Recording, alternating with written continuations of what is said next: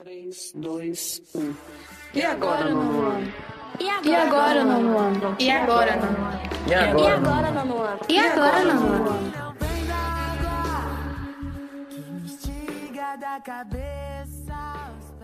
Bom dia, boa tarde, boa noite, meu caro espectador. O nono ano retorna mais uma vez para um super podcast. Agora em clima de festividade.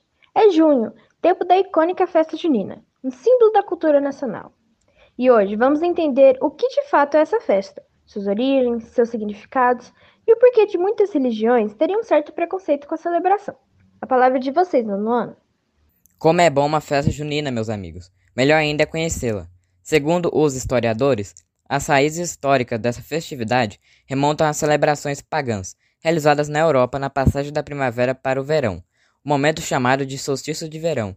E lembremos, esse fenômeno ocorre no continente europeu no mês de junho. Certo, mas o que eles comemoravam afinal? Segundo o historiador Daniel Neves, essas festas foram realizadas como uma forma de afastar os maus espíritos e qualquer praga que pudesse atingir a colheita. Porém, elas foram cristianizadas a partir do momento em que o cristianismo se tornou a principal religião da Europa. Deste modo, uma festa que era originalmente pagã foi incorporada ao calendário festivo do catolicismo. Vale ressaltar que essa era uma estratégia da Igreja Católica, empregada para converter as pessoas. Aproximar-se dessas celebrações populares era uma forma de conquistar novos fiéis, justamente ao aproximá-los da religião. A Igreja Católica fez isso fixando datas de homenagem a diversos santos, como por exemplo Santo Antônio, homenageado dia 13 de junho, e o São Pedro, celebrado no dia 29 de junho. Daí nascem os estreitos laços entre o catolicismo e a adoração a santos e a festa junina. E como ela chegou ao Brasil? Acredito que seja chover no molhado. Todos já ouviram falar na velha história de que os portugueses a trouxeram para cá com um processo de colonização, sendo chamada, a priori, de festa joanina, em homenagem a São João, e diretamente relacionada à religião. Essa conotação religiosa, no entanto, com o tempo se perdeu. Hoje, a maioria das pessoas a vê muito mais como uma festa cultural e popular do que algo necessariamente religioso.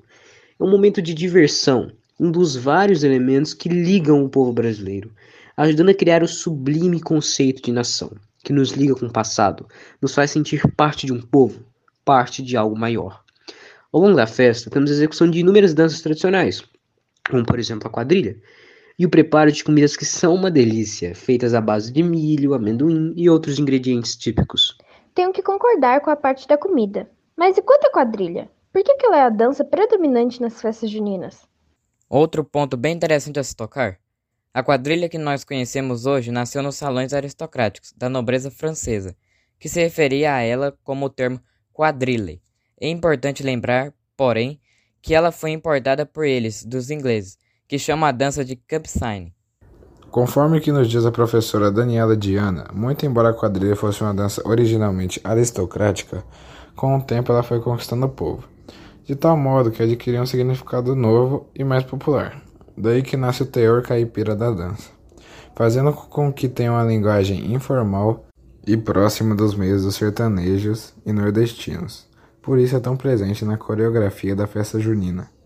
Muito interessante. E vocês saberiam explicar a razão de tantas igrejas no Brasil, sobretudo as protestantes, darem um aspecto pecaminoso para a celebração? Bom, como você disse, esse sentimento em relação à festa junina é muito comum na crença protestante, que condena a adoração dos santos católicos, a classificando como idolatria. Cada um tem o seu direito, simples. Se você se sente mal ou condenado por estar em uma festa popular como tal, bom, não vá. Mas se tiver dúvidas, lembre-se: a maioria das festas juninas de hoje não tem mais o lado religioso, se tornaram simples festas.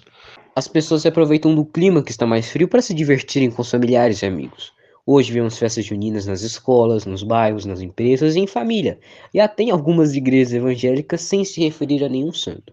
As pessoas apenas se vestem com trajes típicos, acendem fogueiras e se reúnem para dançar, cantar e comer milho cozido e outras comidas tradicionais no interior do país. Ora, o que há de errado nisso? Absolutamente nada. E olha que eu vi isso de um pastor, hein? Agora que você tem seu mestrado em festa junina, é só vestir aquela blusa xadrez, o chapéu de palha e curtir uma boa pamonha só. Mais uma vez, obrigada pela atenção e até o próximo podcast. 3, 2, 1. E agora, ano? E agora, nono ano? E agora, nono ano? E agora? E agora, nono ano? E agora, nono ano? que me instiga da cabeça.